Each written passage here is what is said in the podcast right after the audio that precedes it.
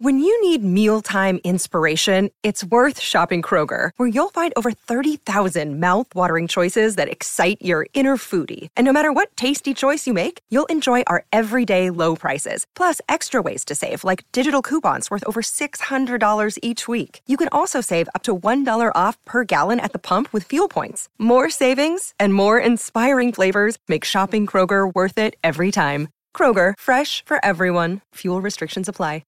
Another day is here, and you're ready for it. What to wear? Check. Breakfast, lunch, and dinner? Check. Planning for what's next and how to save for it? That's where Bank of America can help.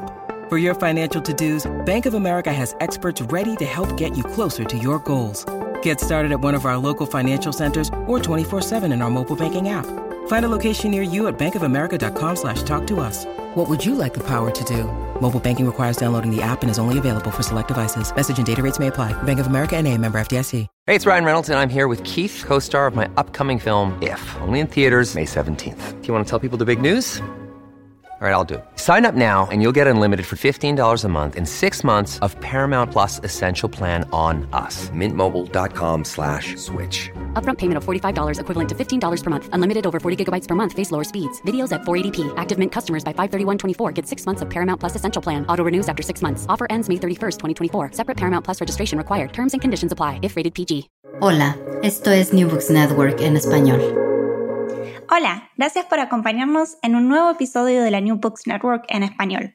Yo soy Candela Marini y hoy estamos aquí para hablar con Sven Schuster, coautor del nuevo libro Colombia, un viaje fotográfico, las colecciones de Strubel y Reis, publicado por la Universidad del Rosario este mismo año 2022. Empecemos presentando a nuestro invitado.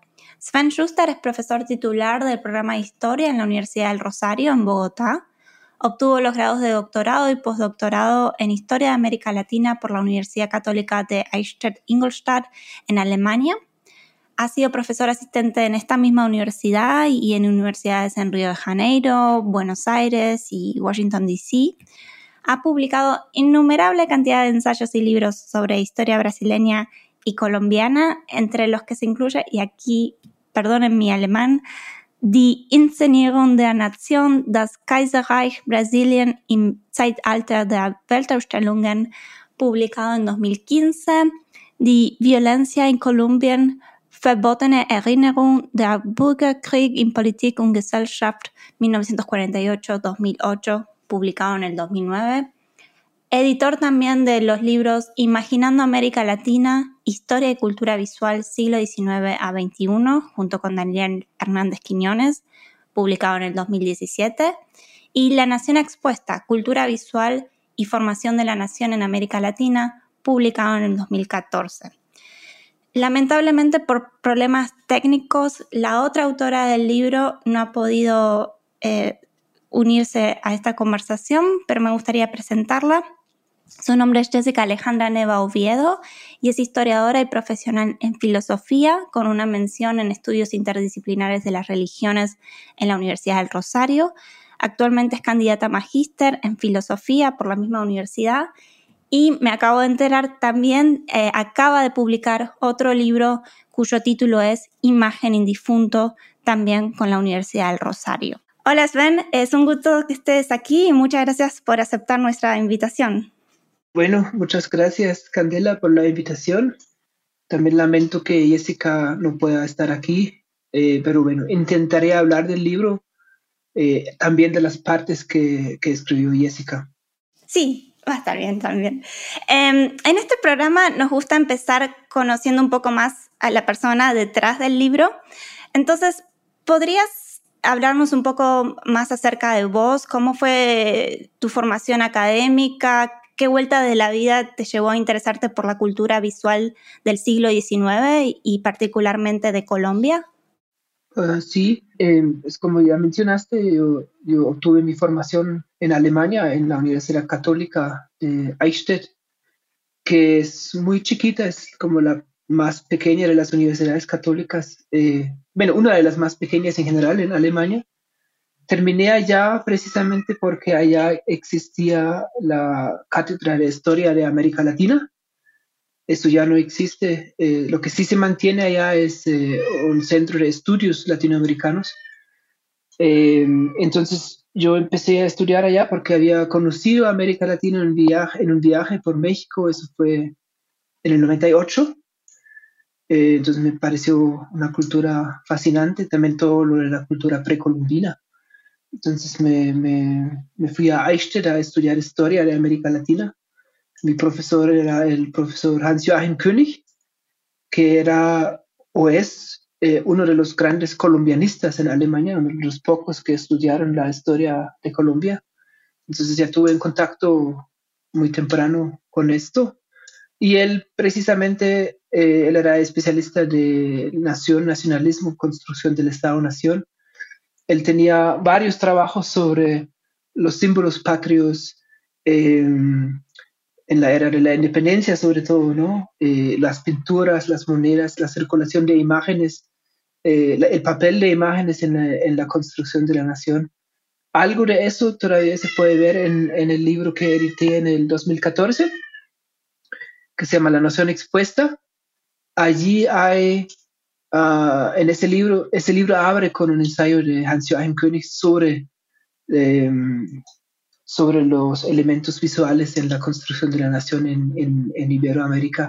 Entonces, desde temprano tuve un interés en la cultura visual.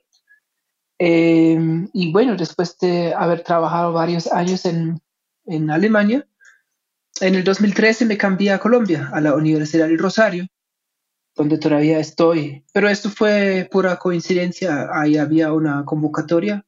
En esa época estaba en Brasil eh, también estaba pensando en tal vez quedarme en Brasil cuando llegó esa convocatoria y bueno, me presenté, tuve suerte y ahí me fui a Colombia, sí. Entonces, eh, esos son como los dos países que más he trabajado también, Brasil y Colombia, sí. Entonces, así fue que terminé acá. Sigo trabajando sobre estas temáticas. Eh, me gusta sobre todo la fotografía. es como ya esto no es mi primer trabajo sobre fotografía. Eh, anteriormente trabajé sobre todo sobre fotografía en exposiciones universales, que eso es mi segundo gran tema, eh, cómo estas fotografías se relacionaron con la modernidad tecnológica de la época, o como lo que se percibía como modernidad tecnológica.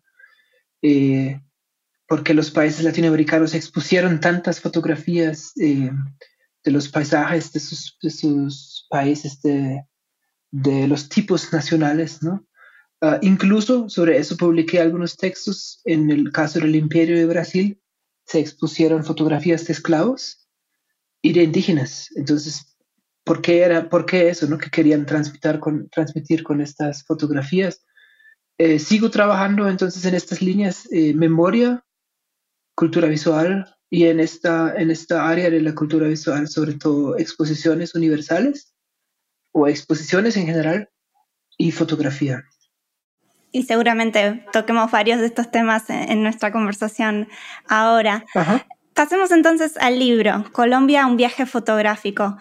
Um, el libro analiza las colecciones fotográficas de dos científicos alemanes, Alfons Stubel y Wilhelm Reis, quienes tenían pensado pasar un par de meses en Colombia y Ecuador y terminaron pasando más de nueve años en esos dos países y otros más de América del Sur. Esto es entre 1868 y 1877. Y, y, si no me equivoco, la colección fotográfica, la parte dedicada a América del Sur, consta de unas 2.300 piezas y es considerada la más completa de mediados del siglo XIX y la mayor parte se encuentra en el Museo de Geografía Comparada en Leipzig. Entonces, me gustaría empezar preguntándote por si podías ofrecer un panorama del mundo científico y de exploraciones de lo que pronto sería el Estado alemán unificado. ¿Cuán, cuán comunes eran los viajes de exploración como el que organizan Stubel y Reis? ¿Cómo lo relacionas al poder imperial alemán, seguramente a la influencia del Alexander von Humboldt. ¿Y cómo se explica este museo en Leipzig con esta colección? Muchas preguntas. Sí, eh, intentaré dar una, una, respuesta más o menos concisa. Eh, como tú ya lo mencionaste, ¿no? Alemania tenía una tradición, eh, digamos, importante de viajes de exploración, siendo Humboldt la figura principal, obviamente. Y Stübli Reis son algunos de los viajeros que estaban viajando por América del Sur o América Latina en sus huellas, em, pero había muchos otros. Eh, lo que destaca el viaje de estos es que era el más largo, el más detenido, ¿no? Eran nueve años, o sea, más que Humboldt mismo estuvieron en este territorio. Eh, pero claro, eh, eso fue antes de la existencia de Alemania como Estado-Nación unificado, como tú dijiste, antes también de la era del imperialismo, ¿no? O sea, eh, digamos, Alemania se vuelve una potencia colonial en los años 80. Entonces, esto es interesante, de hecho, porque hay, algunos trabajos que han leído tanto los escritos de los dos como sus fotografías en esta clave de una, una mirada imperial, ¿no? Tipo Marie-Louise Pratt, yo soy un poco escéptico con eso porque Alemania no tenía, digamos, pretensiones imperiales en esta región. Lo que sí se encuentra claramente en, estos, en estas fuentes, eso está también en nuestro libro, eh, sobre todo Stübel era racista, era muy racista. Eh, es de hecho chocante leer lo que dice sobre las sociedades de América Latina, pero no era un racismo biológico todavía, ¿no? Eso también es importante. Entonces no simplemente se puede decir, para dar un ejemplo, como se encuentran tantas fotografías de tipos, tipos populares, esos son retratos en formato carte visite generalmente, en esta colección, que eso era la visión racializada de la sociedad que Stübel tenía. Eso no es correcto. De hecho, primero, esas fotografías no eran de ellos, ¿no? Ellos compraron fotografías en estudios en el camino. muy pocas veces encargaron fotografías específicamente para algo o las tomaron. Eso casi nunca es el caso. Entonces, leer estas fotografías en clave de este racismo europeo o de una forma de paternalismo, algo así, es complicado. Eh, de hecho, como, vamos como mostramos en el libro también, muchas de esas fotografías tienen mucho que ver con tradiciones propias. Eh, los tipos populares, por ejemplo, son de la tradición del costumbrismo, que muestran a la gente eh, realizando sus oficios con sus atributos típicos y en el caso de Colombia, por ejemplo, esto refleja mucho el regionalismo fuerte del país, ¿no? Colombia sigue siendo hoy un país muy fuerte, eh, con fuertes regiones, con identidades regionales muy fuertes, y a diferencia de otros países latinoamericanos, Colombia también es un país descentralizado. O sea, sí hay mucho que ocurre en Bogotá, digamos, en términos políticos, económicos, pero otras regiones como Antioquia y el Valle del Cauca, por ejemplo, son también muy importantes. Y eso ya fue así en la época, ¿no? Entonces, el costumbrismo también quería reflejar esta diversidad de las regiones, de los tipos populares, eh, pero al mismo tiempo la unidad de esto, ¿no? Entonces se celebraba eh, la, la, diversidad en la unidad, se podría decir. Entonces, relacionar estas fotografías con una mirada colonialista o racista es un error. Y eso también, de eso también se trata el trabajo, ¿no? Por una parte queríamos reconstruir el viaje de los dos eh, y que hacían, que hacían con estas fotografías en su trabajo científico, por ejemplo, eh, cómo las expusieron en Alemania, porque fueron expuestas en el museo en Leipzig, el Museo de Geografía Comparada. Eso fue una creación de Stübel y eso fue el antecesor de lo que hoy es el Instituto de Geografía Regional de Leipzig, el que tú mencionaste, y por eso esas fotografías se encuentran allá. Eh, y para no dejarlo en este nivel, o sea, solo los viajeros y su mirada, eh, lo que yo creo que es como el mayor aporte de nuestro libro es, eh, también intentamos invertir la mirada y mirar quiénes eran los fotógrafos, de, los, de, quienes compraron las fotografías, ¿no? Cómo trabajaron, eh, qué, ¿qué podemos decir sobre la cultura visual de la época a través de ellos? Porque esas fotografías muestran que en esa época había un diálogo, digamos, visual con otros medios, ¿no? Con la litografía, con la xilografía.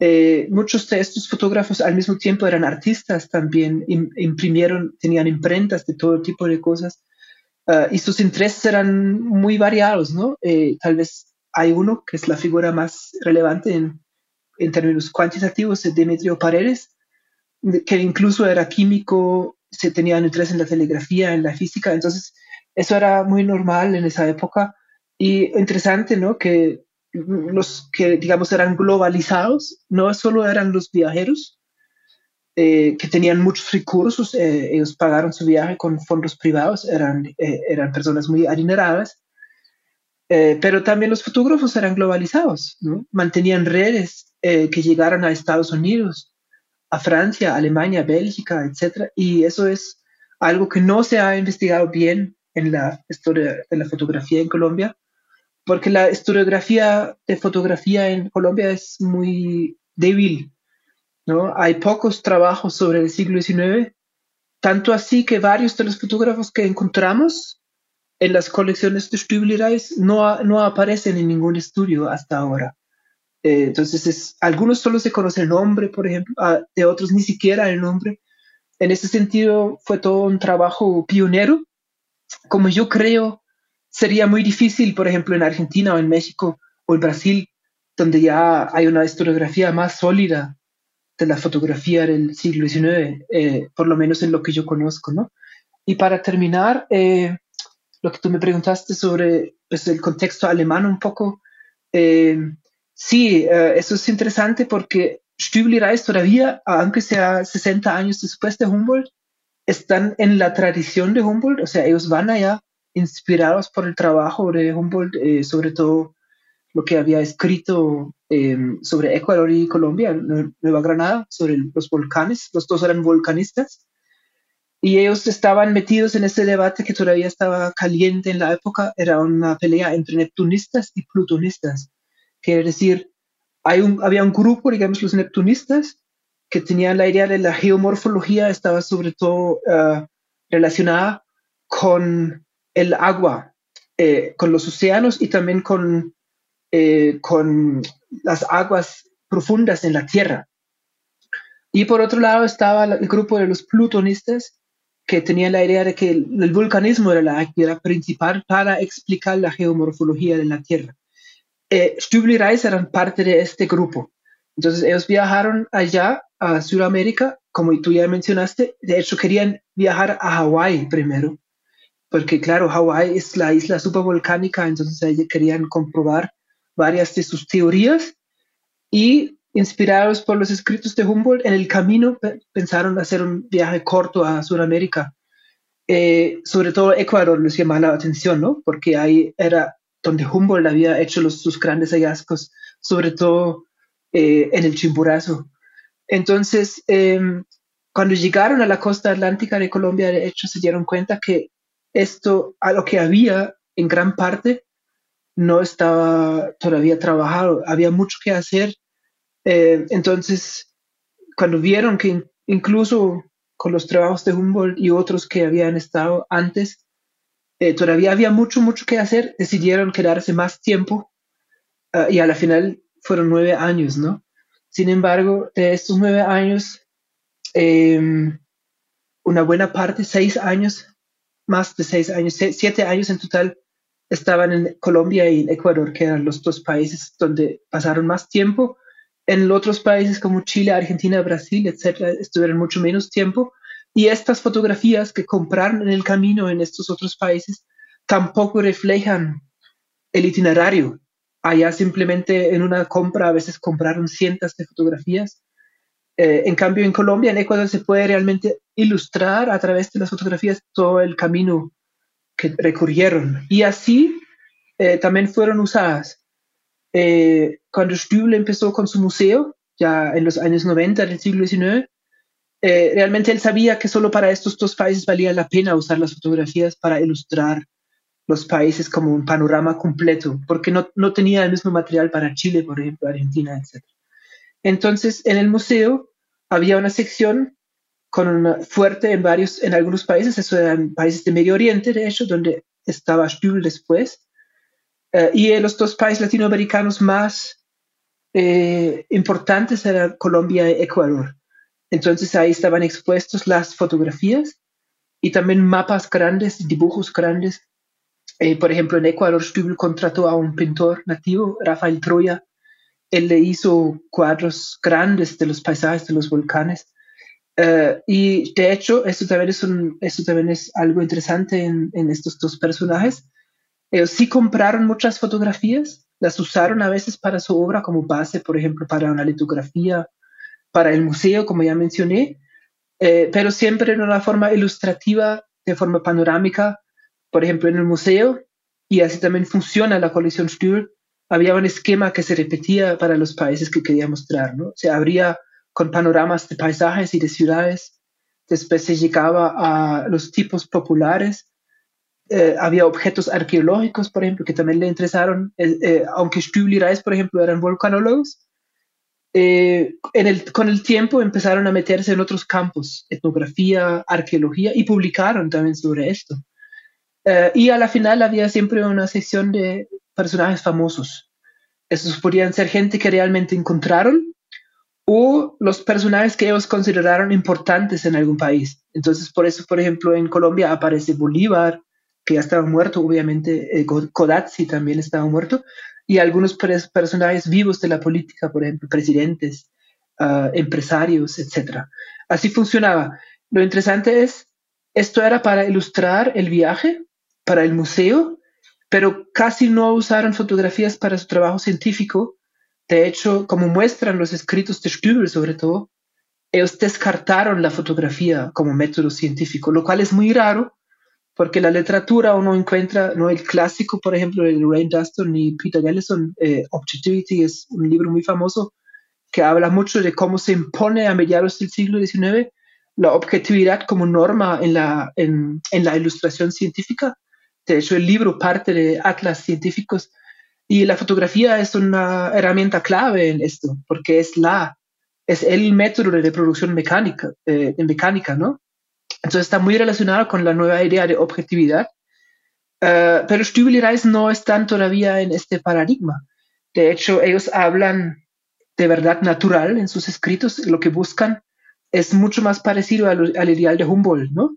que es una idea más romántica, más holística y más universal de la naturaleza, y que también eh, buscan los tipos ideales en la naturaleza. Y eso tiene sentido. En la volcanología, por ejemplo, Stübel escribe sobre eso, lo que le interesa no es una imagen exacta de un volcán con todos los detalles, como lo podría dar la fotografía, sino la estructura del volcán y eso puede hacer mejor un pintor o un dibujante. Entonces el mismo Stübel prefería siempre el dibujo a la fotografía en su trabajo científico. De hecho, él tiene varios textos que hablan de la fotografía como un medio no apropiado para este tipo de trabajo. Sin embargo, como ya se ha mostrado en otros trabajos también, final, al final de su vida esa precisión empieza a cambiar y empieza así a usar la fotografía en algunas obras científicas. Y él mismo eh, incluso desarrollaría nuevas tecnologías fotográficas. Por ejemplo, él desarrolló un cartucho ah, para película que después vende la patente a la empresa Eastman Kodak. Y también Stübel toma fotografías, eso también es importante decirlo. Eh, esto es eso también tiene que ver con uh, los cambios técnicos de la fotografía, ¿no? Cuando Stübel y Reis están viajando, está el colorión húmedo, el método más aplicado, entonces tocaba preparar las placas en el sitio con los químicos, eh, llevándolos en una mula, por ejemplo, con la carpa para desarrollar el material en el sitio otra vez. Entonces era muy complicado usar la fotografía como algo móvil, como se habría necesitado en terrenos difíciles, en la selva, en las montañas, etc. Eh, por eso también generalmente compraron esas fotografías. Pero ya más tarde, con las placas del colorión seco, que ya estaba pre-preparado, digamos, esto era mucho más fácil. Entonces ya en otros viajes, cuando Stübel viaja a Medio Oriente, ahí sí hace un uso diferente de la fotografía, ya, ya más científico. Y todo eso también se refleja ¿no? en sus escritos. Em, entonces lo que tenemos, para terminar, tenemos una colección que tú dijiste bien, eh, son 2.300 fotografías en total de lo que se conserva hoy. La verdad es que eso habría podido ser mucho más, porque muchas de estas colecciones fueron destruidas en la Segunda Guerra Mundial uh, y también están separados hasta el día de hoy. ¿no? La de Stübel está en Leipzig, de donde era él, y la de Reis, que es más chiquita, son 800 fotografías, está en Mannheim, en el Museo Reis Engelhorn. Eh, y eso es, esos son 800 que se conservan, pero como Mannheim fue tan bombardeada en la Segunda Guerra Mundial, se sabe que muchas de esas fotografías se quemaron. No se sabe cuántos, eh, hay algún historiador que estima que unos 300, pero pueden ser mucho más, no lo sabemos. En el caso de Stübel también pasa algo así. Eh, esa colección incluso fue eh, evacuada varias veces en la Segunda Guerra Mundial por los bombardeos y todo esto. algunas partes terminaron en la Unión Soviética, nunca más se encontraron, ¿no? como eso era Alemania Oriental. Eh, y, por ejemplo, los cuadros famosos de Rafael Troya, que eran más de 80, solo se conservan cuatro. Todo lo demás está destruido.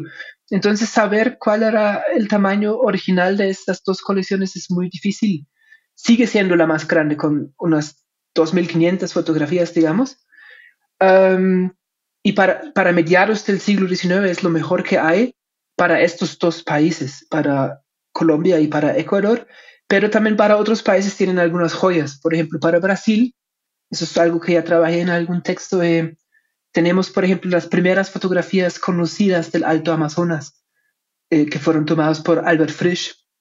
Eh, también son muy interesantes porque también son montajes, que son fotografías superpuestas. Entonces, para la historia de la fotografía también tiene mucho material interesante. Y algunas fotografías mm, son copias también del daguerrotipo. Entonces también vincula con la primera técnica fotográfica, digamos, que había.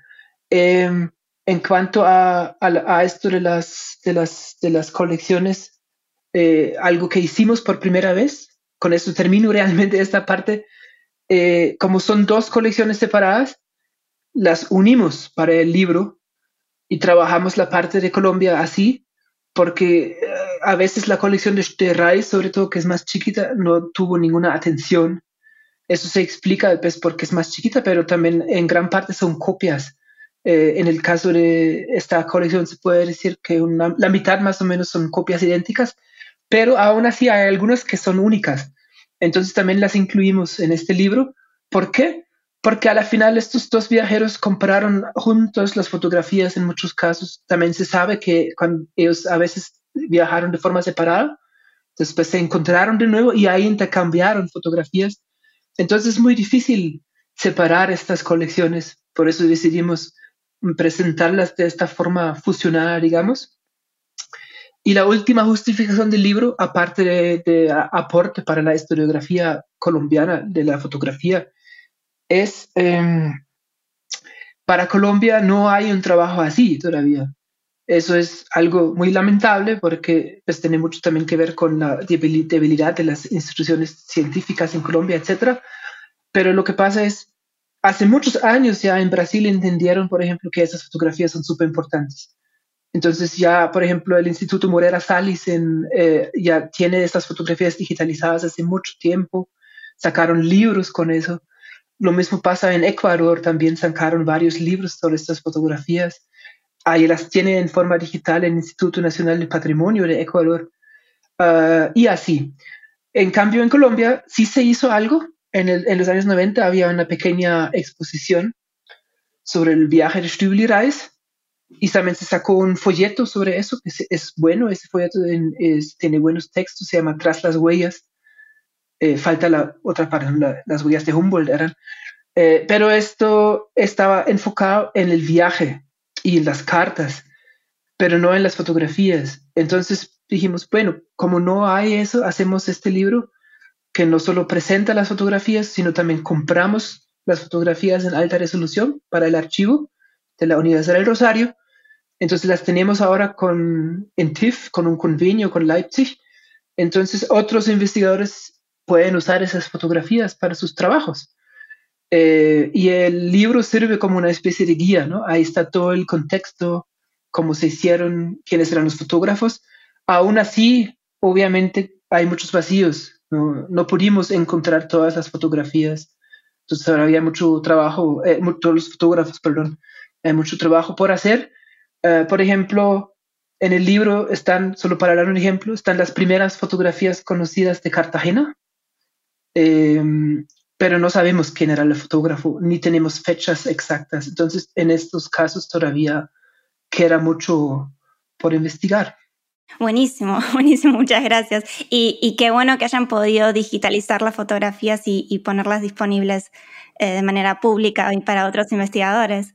Em, tantas cosas que dijiste, pero um, una, cosa que quería rescatar es esto de eh, me parece fascinante el hecho de que de acuerdo al tipo de ideal de representación científica, eh, el tipo de, tecnología visual que se prefiera, ¿no? Y, cómo por tanto tiempo Stubel y Rice, sobre todo, eh, prefirió la litografía a la fotografía, ¿no? Y es fascinante, ustedes incluyen en el libro em, algunos ejemplos de cómo él corregía fotografías porque no tenían el tipo de detalle o no representaban lo que él estaba viendo eh, con sus propios ojos, ¿no? Em, sí, sí. Sí, es como, como a veces hay tan poca información, optamos por un enfoque praxiológico, ¿no? Entonces, las mismas fotografías, a veces cuando se usaron en otros estudios, se tomaron de Internet, porque ya incluso están digitalizadas en la página europeana, por ejemplo. Pero no es lo mismo porque uno no puede ver el revés, por ejemplo. En esas fotografías escribieron cosas. Cuando uno las ve de cerca, uno ve huellas materiales, ¿no? retoques, eh, correcciones. Entonces, trabajar con el material de verdad en Alemania y eso, eso, eso aportó varios datos, de hecho, sobre las fotografías y como tú dijiste, ¿no? Eh, ¿En qué sentido eran herramientas para algo? pero también las limitaciones que los dos vieron para esta tecnología. De hecho, eh, Rice siempre está como un poco en segundo plano, eh, porque él no tenía un interés marcado en la fotografía, nunca de hecho. Eh, en cambio, en Stübel es mucho más diferente, ¿no? No solo tiene una colección más grande, pero también escribía sobre la fotografía y realmente era algo que le preocupaba.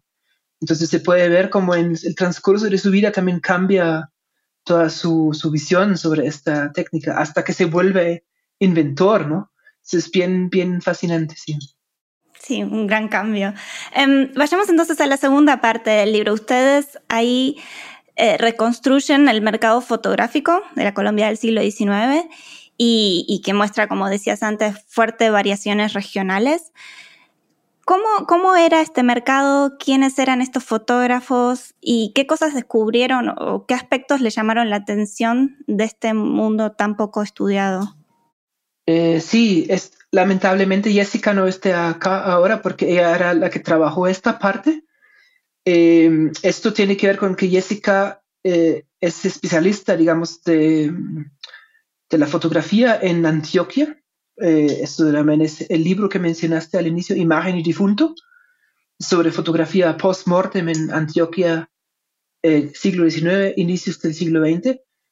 ella conoce muy bien los estudios fotográficos, cómo trabajaron, sus técnicas y todo esto. Eh, pero lo que yo puedo decir es, mm, encontramos ah, que los fotógrafos sí estaban a la altura, digamos, de lo que se estaba haciendo en la época. Por ejemplo, Demetrio Paredes en Bogotá era el proveedor más importante de, de los viajeros. Entonces se puede suponer que cuando llegaron a Bogotá enseguida encontraron el estudio de él que estaba en la Plaza de Bolívar, o sea, en el centro. Tenía otro estudio también en la, en la capital. Ah, tenía vínculos con otras regiones de Colombia, también con Santander sobre todo. Ah, y tenía vínculos con Europa y Estados Unidos. Se formó como fotógrafo en Washington, de hecho. Ahí también tenían vínculos diplomáticos en la, familia político. Eso también es algo que nos parecía, parecía fascinante. Todos los fotógrafos que encontramos eran de la élite. O sea, ser fotógrafo en el 19 en Colombia no era un trabajo eh, de alguien, digamos, eh, sin recursos, ¿no? No solo se necesitaba la preparación y el aprendizaje especializado, sino el dinero. Entonces, Paredes era una familia adinerada con origen en, en Santander. Su papá era político, eran liberales eh, y también tenían, a veces eh, llegaron hasta la más alta política, eran gobernadores, presidentes, etc. Em, en el caso de Paredes, por ejemplo, encontramos que mm, él también era político, también estaba metido en este mundo, ah, pero también tenía fuertes vínculos con Alemania, su esposa era alemana, eh, sabemos que tenía muchas importaciones de productos químicos de Alemania, fotoquímicos y también uh, fotomecánicos como lentes y cosas así, pero si eh, la esposa de ella, que de hecho aparece en, el, en la colección de Stuhl con una fotografía, Si ella era como una mediadora en esto, por ejemplo, no sabemos. Ahí no, nos faltan las fuentes, pero es muy probable. Em, y así pasó con otros, esos, eso pasó con otros fotógrafos también, ¿no? Que tenían estos vínculos, que todos eran políticos, algunos eran conservadores, otros eran liberales. Esto es algo muy típico para el 19 colombiano. El bipartidismo era omnipresente, era prácticamente el marco en el que ocurría la vida. Las guerras civiles eran muy frecuentes. De hecho, aunque Stübel y Reis, cuando están en Colombia entre el 68 y el 70, no experimentan, eh, experimentan ninguna guerra civil, sí, ellos mismos escriben que hay varios conflictos armados dentro de los estados eh, y en algún momento casi estalla una guerra civil entre el gobierno central y Cundinamarca. Eh, en esa época, cuando llegan ellos, es la época del federalismo extremo. Los Estados Unidos de Colombia instalaron un sistema en que los estados tienen autonomía casi total en todos los asuntos, tienen su propia policía, tienen sus propios ejércitos. Entonces, en muchas de, estas partes más remotas del territorio, ellos también experimentaron esta casi anarquía, ¿no? Muchas veces intentaron robarlos, eh, atracarlos. Stübel menciona que una vez participa en una rebelión armada, dos veces de hecho, eh, participa en rebeliones armadas y así, ¿no? Entonces se ve que realmente era una época muy inestable políticamente y los fotógrafos eran parte de eso. Ellos produjeron imágenes con fines políticos. Eso se puede ver en el caso de algunos, como Gutiérrez Ponce, por ejemplo, hay un fotógrafo que se llama así. Él produjo, él era conservador y él produjo fotografías con fines políticos. Ah, en este caso, por ejemplo, eh, para los seguidores del general Tomás Cipriano de Mosquera, eh, que estaba en el exilio justo por sus eh, maniobras políticas. Entonces estas fotografías circularon entre sus seguidores con fines propagandísticos, ¿no? Hay una, por ejemplo, que se ve al general Mosquera en su prisión jugando ajedrez con su sirviente. Entonces uno podría pensar, él está en este momento está siendo juzgado eh, que esto también no solo muestra que todavía está vivo eh, y está ahí, digamos, eh, en la ciudad, sino también que es todavía, ah, porque ya era viejo, que es ágil mentalmente, que todavía es capaz de jugar un partido con su sirviente. Entonces estas fotografías también tenían mensajes políticos muchas veces. otra cosa, eso en Bogotá era algo que se esperaba, ¿no? Que encontramos fotógrafos metidos en redes globales, fotógrafos que también están en la intersección de varios oficios. Por ejemplo, como tú dijiste, ¿no? La litografía, la xilografía y todo eso, para él está hecho en todo. Él traduce y escribe tratados sobre química, sobre petróleo, sobre telegrafía, etc.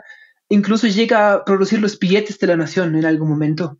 Entonces hace, hace de todo. Pues él mismo no, pero como tenía dos estudios mínimo él tenía muchos empleados, ¿no? Eso también pasa en general en América Latina en esa época con la fotografía. El autor que sale, por ejemplo, en el sello no necesariamente es el fotógrafo. Eh, en el caso de Paredes encontramos muchas fotografías de varias partes del territorio nacional, del río Magdalena, por ejemplo, pero sí es poco probable que él mismo viajara allá, ¿no? Esos fueron empleados del estudio Paredes. Lo mismo también pasa en Brasil, por ejemplo, en otros países. Entonces, eh, eso era como de esperar, siendo la capital, que existen estas redes y estas, estas intersecciones con otros eh, oficios. Pero lo que nos sorprendió es en Popayán, más al sur de Colombia, ya en el estado del Cauca, eh, encontramos lo mismo. Esto es interesante, ¿no? Porque Bogotá y Popayán eran los lugares donde más tiempo pasaron los viajeros y los usaron como bases para explorar el terreno alrededor.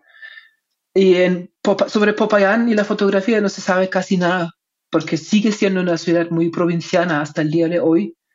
En la época tenía 10.000 habitantes. Eh, sin embargo, contaba con por lo menos tres estudios fotográficos.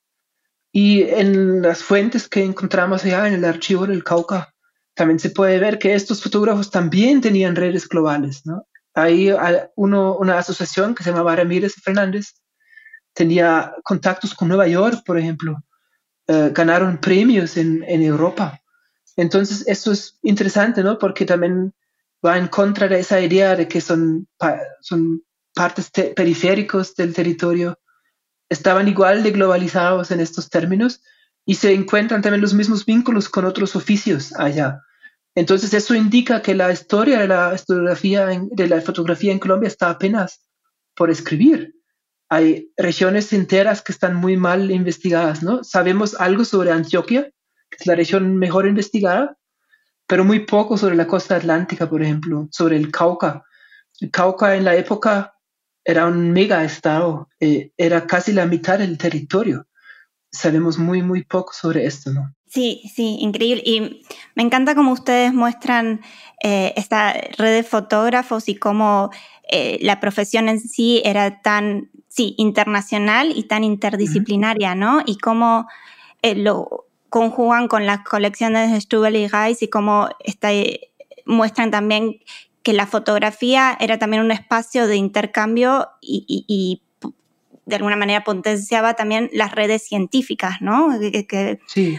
Ustedes hablan de estos encuentros científicos donde se intercambian fotos y de alguna manera explica por qué la colección de Reis eh, tenga tantas fotografías repetidas eh, con la colección de Stubel. Lo del intercambio científico es muy importante, ¿no? Eh, sabemos que muchas de esas fotografías no fueron usadas con fines científicos. Sin embargo, nosotros también tenemos muchas fotografías allá que fueron integradas después a la colección. Las últimas adquisiciones están en 1891.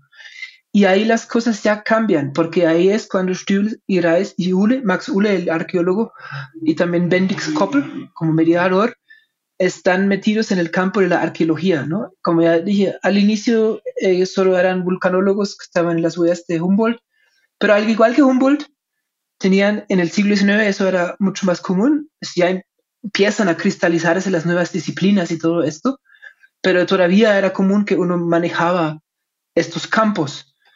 Eh, nunca se definió como arqueólogo o algo así, pero sí le fascinaba. Eh, eso lo llevaba realmente a, realizar las primeras excavaciones sistemáticas que se conocen en esta región. Pero en Perú, en Ancón, sacaron cientos de momias precolumbinas Ah, y, elaboraron una publicación en dos tomos sobre esto, ¿no? Incluso en, Perú hoy en día se conoce esto como la primera excavación sistemática de la historia del país. Eh, no era raro que Reis pudieran hacer eso porque eran, como eran geólogos, entendían una idea, tenían una idea de las capas de la Tierra y ya una forma muy primitiva de la estratografía, ¿no? Entonces, en ese sentido, aportaron incluso algo a la, arqueología, aunque nunca se definieron como arqueólogos. Y sacaron tres libros grandes sobre arqueología que todavía hoy se consultan. ¿Por qué? Es porque muchas veces contienen objetos que ya se perdieron, ¿no? Algunos son famosos incluso, como por ejemplo la balsa muisca de oro, que se perdió en un incendio supuestamente en, Alemania. Entonces tiene varios objetos increíblemente interesantes y en esa fase de su trabajo, años 80, años 90, o sea, ya mucho después del viaje, sí usan fotografía como medio científico, ¿no? Entonces eh, sirve de base para algunas litografías y tal como tú dices, ya es lo que Latour llamaba un móvil inmutable.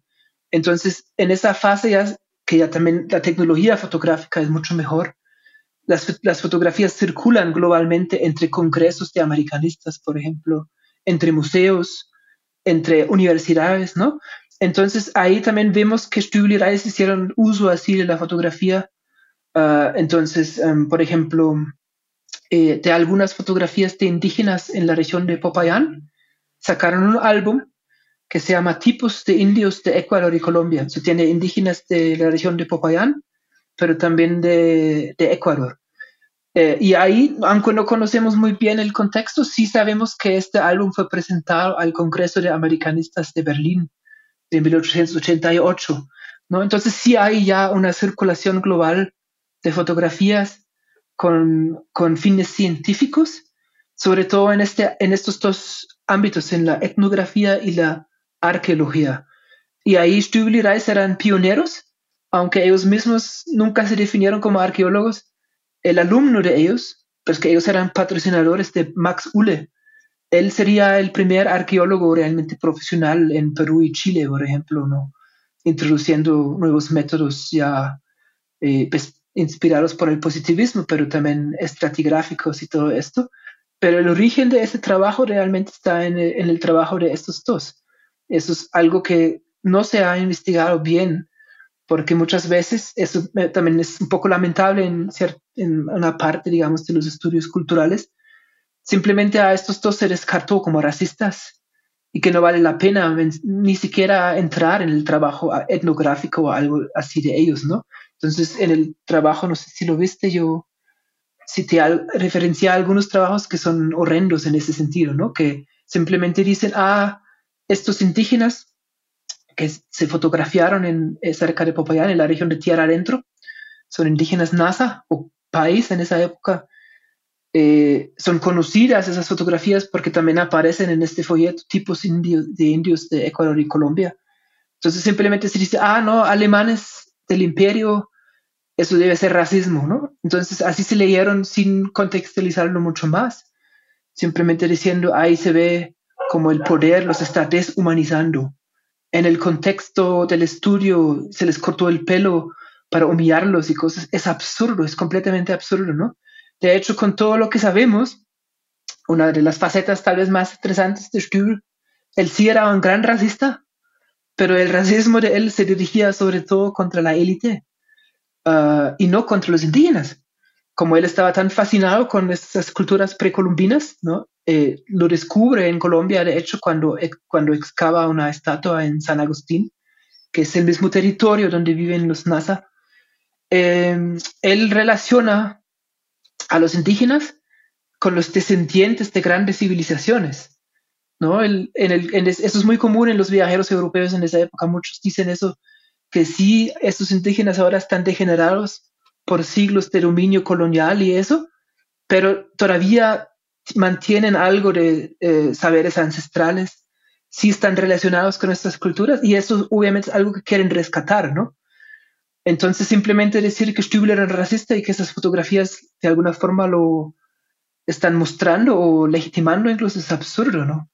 Eh, realmente no es tan claro el uso de esto, eh, pero en este caso específico e, e incluso es posible que hay un uso que tiene que ver con raza, pero no es claro porque ah, unas fotografías de esa serie son antropométricas ¿no? que se ve el fotografiado en perfil y semi-perfil y, uh, de frente. Eh, pero no hay ningún escrito de Stübler Reis sobre esto, sobre razas o ideas poligenistas o algo así. No, eso no les interesaba simplemente. Entonces, eh, no sabemos por qué hicieron esto. Una hipótesis que teníamos es, sabemos que en ese viaje estaban acompañados por un francés que sí tenía un interés etnográfico él escribió una de las primeras gramáticas de las eh, lenguas Nasa y Isaac, eh, que es, según estándares de hoy, completamente equivocada, pero tenía el interés. Y él estaba con estos dos. Es posible, ¿no? Que tiene algo que ver con la influencia, pero no lo podemos decir. Mi punto es un poco hacer juicios así sobre estas fotografías, ¿no? En clave decolonial, por ejemplo, puede ser muy peligroso. y de hecho lo es, ¿no? Entonces, eh, esos usos científicos no necesariamente tenían algo que ver con teorías racistas o algo así. Pero quería retomar algo que, dijiste hace un momento, que, que con la idea o con la excusa de, querer salvar o rescatar o, preservar eh, un patrimonio que ellos eh, pensaban que no estaba siendo cuidado, en realidad eh, lo que estas fotografías también documentan y sus cartas es otro tipo de circulación forzada, que es la de los objetos indígenas, ¿no? Que fueron saqueados y robados y que incluso algunos fueron vendidos, ¿no? Para financiar estas publicaciones. Sí, em, ¿cómo, ¿cómo lidias con esa otra parte de lo que están haciendo también? Claro, eso es algo muy difícil, ¿no? Sobre todo hoy en día que ya estamos en estos debates de restitución y eh, de las, digamos, del pasado colonial y violento de las colecciones y todo eso, entonces eso lo vuelve más eh, caliente todo esto, pero también hay que contextualizarlo. ¿Por qué lo digo? ¿No? Eh, como muchos otros, participan en el saqueo de las antigüedades. No hay ninguna duda sobre eso. ¿no? Incluso Stübel tiene varios escritos donde habla de esas antigüedades. Ah, sacan cosas de una guaca que encuentran, lo mandan a Leipzig en cajas.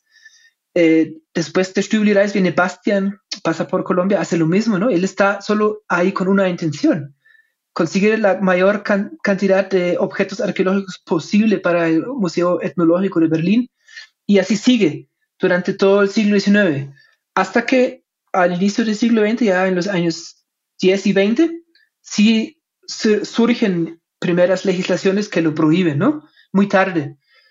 Eh, el punto es, esto ocurre en un contexto en que la misma élite está fomentando esto. Eh, entonces, en Colombia, aunque no hay arqueología de alguna forma institucionalizada o la profesión tampoco se conoce, ¿no? Lo que hay son eruditos eh, que tienen un interés en el pasado precolombino, tienen colecciones privadas. Ellos generalmente no quieren que sus colecciones estén en el país. Ellos siempre están buscando algún museo en el extranjero para llevarlo o para venderlo, incluso donarlo, porque hay una gran, digamos, mm, como se puede decir, conciencia entre ellos que en Colombia no hay ninguna forma de trabajar este material bien, de analizarlo con criterios académicos, ni de apreciarlo. Ellos piensan que ellos mismos piensan que este país no está apto para tener este material. Eh, el mm, caso más conocido de estos es el del Tesoro Quimbaya, que se encuentra en 1891. Ese es el, el hallazgo arqueológico más importante en toda la historia de Colombia. ¿Qué hacen? lo regalan a España, donde se encuentra hoy en día. Eh, en el Museo de América en Madrid. Entonces es un regalo del gobierno a la reina regente de España, eh, con la misma idea detrás, ¿no? Que allá sí está mejor, allá sirve como un embajador cultural de, de lo que es Colombia y todo eso. Entonces ese contexto también hay que verlo. Pero obviamente en Stübel y Reis y los alemanes, etcétera, que están allá activos, ellos lo ven igual, ellos piensan ya Stübel siendo un racista, que la élite de estos países está sufriendo todos los vicios que él piensa que es una herencia de España, ¿no? que son la erudición falsa, la corrupción, todas esas son cosas que todo el tiempo repite.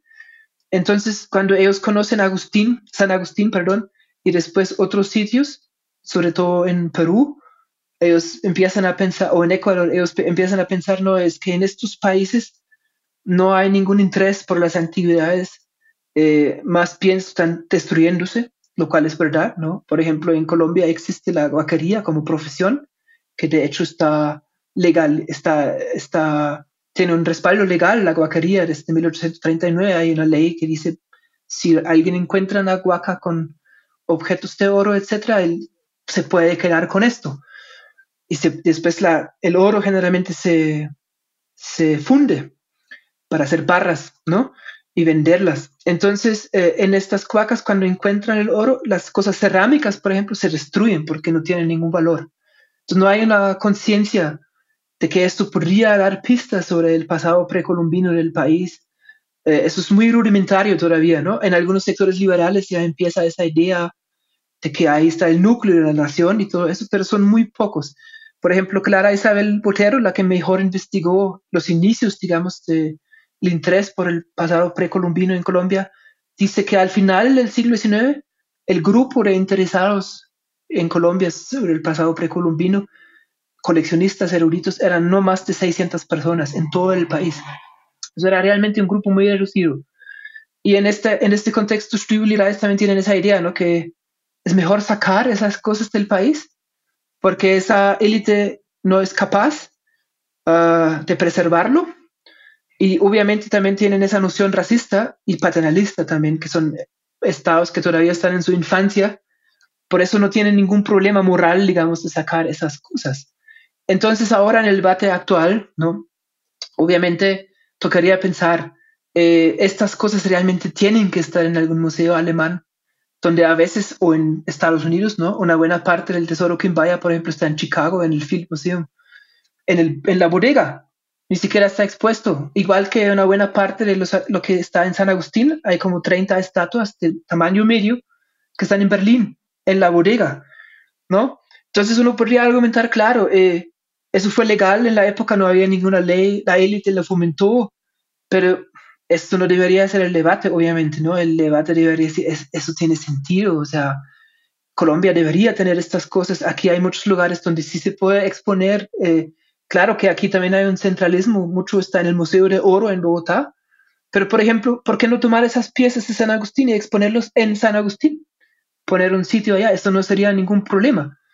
Pero ahí otra vez, a eso para terminar esto, no es tan fácil como aparece. ¿Por qué? porque la misma élite colombiana de hoy no ha cambiado tanto, ¿no? Sí estuvieron en Alemania varias veces, pero pasando de vacaciones. Entonces, cuando realmente les toca entrar en negociaciones, ah, dicen, no, mejor que las cosas que eran allá como embajadoras eh, culturales de Colombia. Mismo discurso del siglo XIX. Tendría que ser directamente con las comunidades indígenas. Exacto, así tiene que ser. Y es absurdo, ¿no? Que el Estado no lo está haciendo porque no tiene ningún ni el menor interés. Eso también pasa con otras cosas, que eh, es un ejemplo, ¿no? Eh, en, general, igual eso es para algunas cosas súper emblemáticas como lo de San Agustín o cosas así. En cuanto a lo de Stübli lo que ellos llevaron, eso no tendría ningún sentido porque eso ya no existe. La gran mayoría de estos objetos fue destruida. ¿no? En, en, la Segunda Guerra Mundial. Lo que es irónico, sí, para salvarlos. Lo sacaron para salvarlo y lo entregaron a la destrucción. Sin embargo, como ellos hicieron estos libros grandotes de cromolitografías de muy, muy buena calidad, es, lo, es mucho mejor de lo que se encuentra en el siglo XX, por ejemplo. Eh, son muy buenos esos libros, ¿no? Eh, estos son libros que se consultan todavía de estos objetos por, que se perdieron en gran parte. Pero pedir que, por ejemplo, el Museo Etnológico de Leipzig, que se llama el Graci Museo hoy en día, que devolviera esas cosas no tendría sentido, ya no hay casi nada. Sí, pero en general es un poco lo que pienso sobre este debate, ¿no? Que a veces es muy ideologizado sin realmente saber de qué objetos se trata, en qué contexto llegaron allá y por qué, por ejemplo, no tiene, no tiene mucho sentido esperar que el Estado colombiano, colombiano haga algo. Están así, por ejemplo, eh, que hace unos dos, tres años creo, eh, la Corte Constitucional falló que el gobierno tiene que hacer todo lo posible para repatriar el tesoro vaya. Sí, eso, eso es oficial, pero claro, el Estado no quiere hacer todo lo posible. Vamos a ver si el nuevo gobierno tiene otra posición sobre esto, pero eso quiere decir meterse en un conflicto con España, ¿no? Entonces, es un debate bien complicado. Te quería preguntar, em, volviendo un poco al tema de lo que discutías antes sobre cómo interpretar estas fotografías y las dinámicas de poder que se pueden distinguir ahí o no. Em, sabemos que estas fotografías fueron tomadas casi todas, eh, la gran mayoría, por fotógrafos locales, y, pero que tenían condiciones de producción muy diferentes. Algunas eh, eh, eran con fines turísticos, eh, otras fueron encargadas. Tal vez ustedes especulan que ellos llevaron tal vez algún fotógrafo en partes del viaje. Em, y luego fueron, bueno, fueron tomadas como parte de una colección y, y organizadas de diferentes maneras. Y entonces ustedes aquí proponen que se ven en ellas, en, la colección al menos, la mirada alemania, alemana sobre Colombia. ¿Podrías explicar un poco más sobre esto? Sí, eh, eso es más bien como ellos, eh, tenemos una parte, como ya dijiste, en que hablamos en general del viaje y de las, cómo comprar las fotografías y esto, ¿no? En esta primera parte también podemos mostrar que en algunos casos sí fueron encargados y también conocemos los fotógrafos, ¿no? Ahí, por ejemplo, surge uno nuevo desconocido que se llamaba Mariano Cubo Rincón en Popayán y él era el autor de estas fotografías de indígenas, por ejemplo, directamente encargado por Stübel, eso sabemos. Eh, entonces hay casos así también. También sabemos que en Bogotá contrataron a veces a fotógrafos para tomar imágenes en la Biblioteca Nacional. O sea, no todas las fotografías fueron compradas así eh, en una tienda, ¿no? La mayoría sí. Eh, y claro, en estas tiendas ya estaban prefabricadas, eso también se puede mostrar por medio de anuncios, ¿no? Tenían como su oferta, por ejemplo. Tenemos fotografías del paisaje, ah, del, del, viaje al salto del Tequendama, también tenemos fotografías del viaje por el río Magdalena. Los estudios tenían esas fotografías ya porque eso era el camino que todo el mundo tenía que tomar para llegar a la capital. Entonces parece que mucha gente, extranjeros, pero también nacionales, después tenían ese interés de tener un recuerdo de su viaje, ¿no? Eh, eso es la, esa parte. En la segunda mostramos ya mejor quiénes eran los fotógrafos, cómo trabajaron sus redes, su afiliación política, su vida y todo esto. Eh, y en la última, finalmente, nos orientamos en la colección misma. Como ya mencioné, eh, eso es la parte de Stübel, se podría decir, porque Reis no hizo casi nada con sus fotografías. En cambio, Stübel sí montó una exposición, ¿no? Entonces sí era la idea de mostrar el país, pero obviamente como él lo veía. Entonces ahí, a, través del material mismo, por ejemplo, se puede decir que él sacó algunas fotografías de ese contexto y lo puso en un contexto nuevo, como le convenía para ilustrar el viaje. Entonces esa parte prácticamente usa las fotografías como probablemente un visitante del museo las habría podido ver, ¿no? Así funciona Colombia. Abre con los paisajes, con las ciudades, después el viaje por el río Magdalena y así, hasta llegar a la frontera con Ecuador. Después vienen las otras secciones que ya mencioné, ¿no? Eh, tipos populares, la gente famosa y todo eso. Eso lo hizo así en todos los países.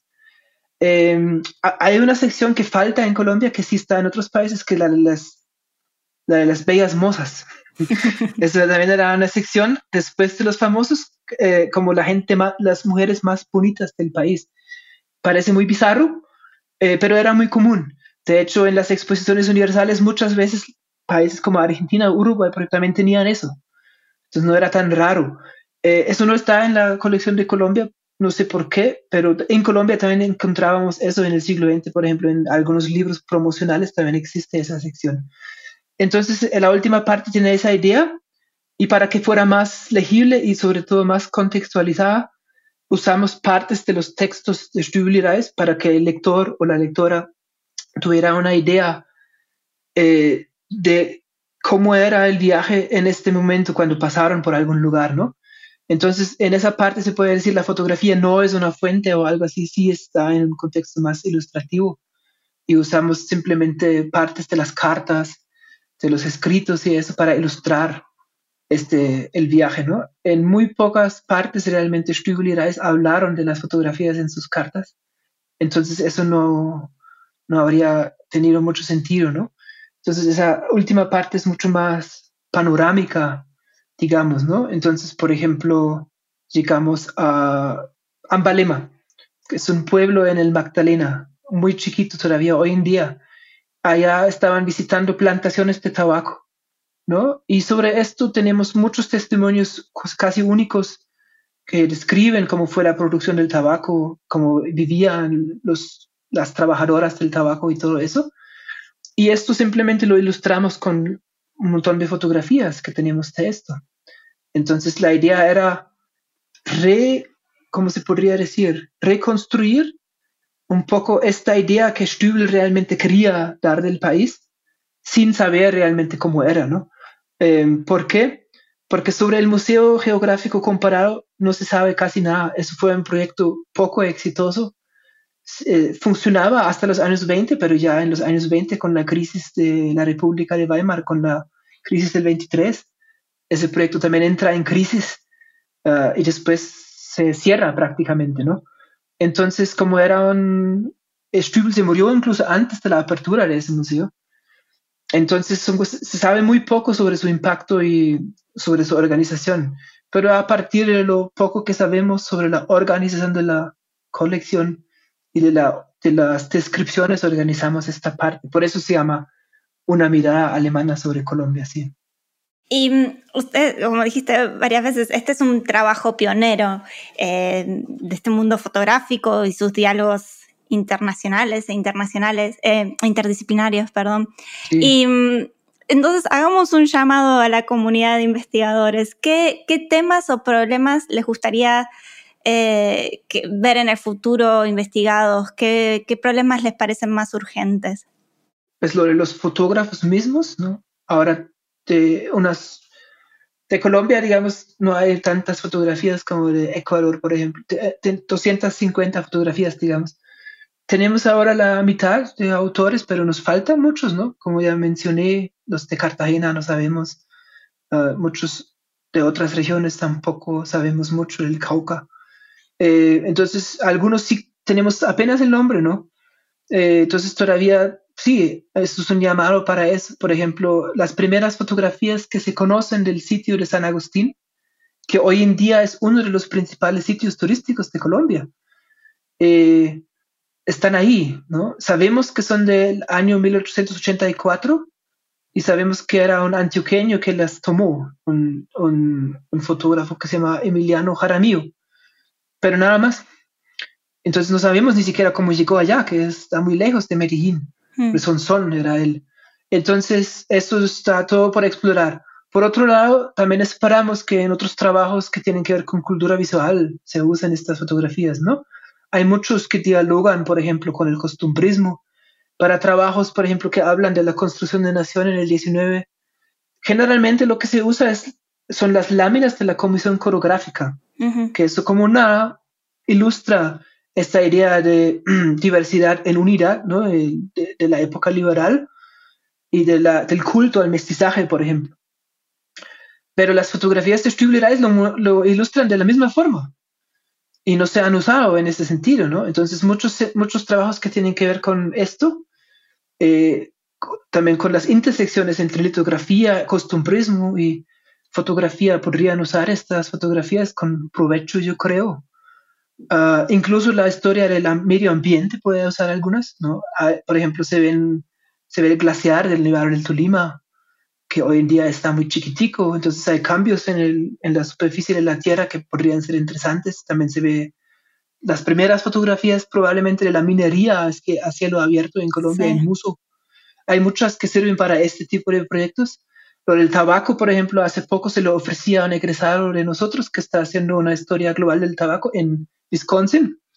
Le dije, mira, aquí están las primeras fotografías conocidas de la producción de tabaco en Colombia tú deberías usarlas, ¿no? Tiene, no, no necesariamente de manera ilustrativa, incluso a, lo mejor se pueden ver algunos aspectos en eso que tú no has considerado, quién lo sabe. Entonces hay muchas formas así. Y por último, eh, en eso estoy trabajando yo ahora, de hecho, la circulación de todo esto, ¿no? Por ejemplo, algunas de estas fotografías arqueológicas no solo circularon en el ambiente científico, sino fueron expuestas en exposiciones universales por Colombia. ¿no? Las de Racines, Julio Racines, que era el, él hizo cientos de fotografías de objetos arqueológicos. Ah, y con esto Colombia se presentó, por ejemplo, en el cuarto centenario en Madrid, en Chicago y en Génova. ¿no? De hecho, Génova es el único lugar donde están esos álbumes completos hoy en día. Entonces también tocaría hacer un proyecto con ellos para digitalizar esto. Son cientos de fotografías, ¿no? Ah, trabajo hay. Eh, como siempre en Colombia es muy difícil financiar cosas así, porque todo lo que tiene que ver con la segunda mitad del siglo XIX es un gran hueco, se puede decir, ¿no? Eh, obviamente hay muchos trabajos, pero es muy difícil conseguir algún patrocinio, porque en la historia, digamos, eh, las épocas más investigadas son la independencia ah, y el siglo XX, ¿no? Todo lo que tiene que ver con la violencia política de mediados del siglo hasta hoy. Entonces, eh, también si hay algo para humanidades, tendencialmente va a los problemas coyunturales, ¿no? Paz, conflicto. Pero si tú vienes, yo quiero hacer algo sobre fotografía arqueológica, te miran como si fueras un extraterrestre. Eso es muy difícil, si no imposible.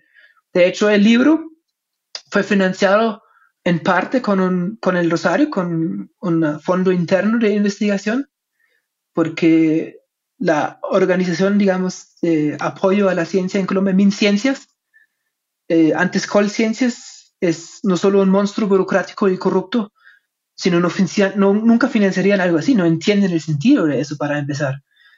Eh, y segundo, eh, si no hubiéramos obtenido financiación, digamos, eh, ad hoc, no lo habríamos podido terminar, ¿no? Ahí entró el, doctor, el doctor Nieto, que en esa época era el jefe de patrimonio del Rosario, él murió antes de ver el libro publicado mm. infelizmente, y él, él, él, lo salvó. Entonces, bueno, ¿por qué hizo posible la adquisición de estas fotografías y los, y los metadatos. Eh, entonces es muy difícil hacer un proyecto así, ¿no? Eh, sigue siendo muy difícil. Eh, pero igual, la idea es que otros investigadores sí se atrevan a, hacer esto ah, y que la idea sería llegar al estándar de Antioquia, porque allá realmente sí han hecho muy buenos trabajos, los archivos están bien organizados, ah, pero eso es excepcional en el contexto colombiano, ¿no? Y de alguna forma esa colección es una es un, inicio para otros trabajos en estas áreas, sí, para otras regiones también. Los problemas de las humanidades. Em, sí, eso debe ser universal, o sea, yo creo que tal vez en Estados Unidos no, no pero yo creo que en América Latina eh, pasa eso en todas partes, ¿no? En Estados Unidos también. Em, hablando un poco más de la disciplina, em, es muy lindo ver un libro escrito de a dos, y, creo que me habías dicho que el próximo trabajo, proyecto tuyo, también lo vas a escribir con otra investigadora. Sí. ¿Cómo fue la experiencia de escribir un libro de manera conjunta y debería hacerse más? Sí, sí. Eh, yo tengo algunas experiencias con eso. Eh, es, digamos, lo que no me gusta, lo que no puedo hacer es meter mano sobre un mismo pedazo del texto. Entonces, desde el inicio teníamos claro que íbamos a dividir el texto en unidades, que cada uno hace una parte, ¿no? Eh, y al final lo fusionamos, entonces ahí sí Jessica intervino también en partes mías con párrafos propios, etc. Eh, igual, siempre queda una diferencia, ¿no? Tanto de intereses como de mm, estilo, pero eso no me parece un problema. Eh, de hecho, eso enriquece el libro, que yo creo, ¿no? Entonces se ve, que la parte de Jessica, por ejemplo, está mucho más enfocada en asuntos técnicos, biográficos, lo cual también está muy bien. Eh, y la diferencia de estilo, igual yo siempre tengo ese problema. Como soy alemán, mi español no es perfecto, al contrario. Entonces, al final, igual un tercer lector tuvo que ayudar a unir todo eso también en términos estilísticos entonces ahí nos ayudó, eh, nos ayudó Daniel Hernández, con el cual también ya he escrito cosas en conjunto y él hizo que el texto fuera uniforme, ¿no? Eh, entonces sí era una muy buena experiencia. Eh, yo creo que sobre todo para Jessica, porque como ella es egresada, o sea, se graduó hace relativamente poco tiempo, ahora está terminando su maestría. Para ella obviamente es una buena oportunidad poder participar en un proyecto así y ahora recién graduada ya tiene varias publicaciones, ¿no? Ya tiene su propio libro sobre la fotografía post-mortem, tiene este libro eh, y tiene también un texto derivado de este libro sobre las fotografías del, pueblo NASA en, Popa, en Adentro. Entonces yo creo que es una experiencia formativa eh, que, es, que yo también tuve de hecho, mi primera publicación también era a cuatro manos con König, con el profesor en Eichstätt. Qué lindo. Entonces eso uno aprende un montón, ¿no? Con la práctica. Claro, había crisis, momentos de gran crisis, de hecho. También una buena, o sea, con la escritura, con la investigación, cosas que no se encontraron. Eh, y hay que mencionarlo, esa obra la hicimos durante la pandemia, ¿no? Mm. Y eso complicó mucho las cosas porque yo viajé a Alemania dos veces, estuve en Leipzig y en Mannheim. Eh, Jessica viajó por toda Colombia, estaba en Popayán dos veces también en la pandemia. Entonces el acceso a los archivos era muy difícil, ¿no? Pero con todo yo creo que sí era una experiencia inolvidable para, para Jessica y para mí también. Sí. Qué lindo, qué lindo. Sí, estas colaboraciones eh, creo que son muy fructíferas. Sé que no tenemos casi tiempo. Em, antes de terminar, no sé si querrías contarnos un poco más de lo que estás trabajando ahora o, estás cansado. no, no. Eh, un poco sí, porque hoy tuve mi primera clase, entonces eh, siempre esas clases son pesadas, tres horas, mm. sin o sea, seguidas, tres horas seguidas, pero para eso siempre hay tiempo. no estoy, sigo trabajando en cuanto a la fotografía, o sea, me interesan dos cosas por el momento. De la fotografía arqueológica, porque esa colección, por casualidad, refleja el inicio de la fotografía arqueológica en Colombia. ¿no? Tiene las primeras conocidas, que son de Popayán de 1869. Eso era para Stuhl, para registrar su, sus objetos. Eh, después vienen los de San Agustín, después vienen los de, Julio Racines. Entonces ahí estoy sigo trabajando para poder decir más sobre su circulación. Ya encontré algunas fuentes adicionales que, me permiten, digamos, decir un poco más sobre esto, pero está en curso. Eh, también la fotografía en las exposiciones universales se me sigue interesando. Entonces ahora con Paula Bruno estamos editando un tomo sobre América Latina en las exposiciones entre 1851, la primera exposición universal, la de Londres, hasta la exposición de Nueva York de 1939. Entonces es una coletánea, eh, pero yo creo que eh, en lo que yo hago sobre los pabellones, eh, también muchas veces aparece la fotografía, ¿no? Como un medio que, como ya dije, ¿no? Que América, los países latinoamericanos exponen fotografías para mostrar sus países, obviamente, paisajes y tipos, tal como hizo Stübel en su museo. Lo mismo, incluso las mismas fotografías. ¿sí? Uh, he encontrado fotografías de la colección Stuhl en exposiciones universales, de hecho, con el mm. sello y todo. Entonces, los mismos gobiernos también las usan para dar una imagen del país.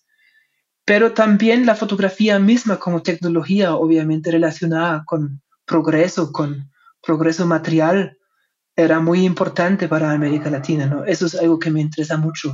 Eh, el caso que trabajé, el Imperio de Brasil, ahí sí se ve muy claro, el emperador era uno de los primeros fotógrafos en Brasil, tenía un daguerrotipo prácticamente cuando salió, en 1839.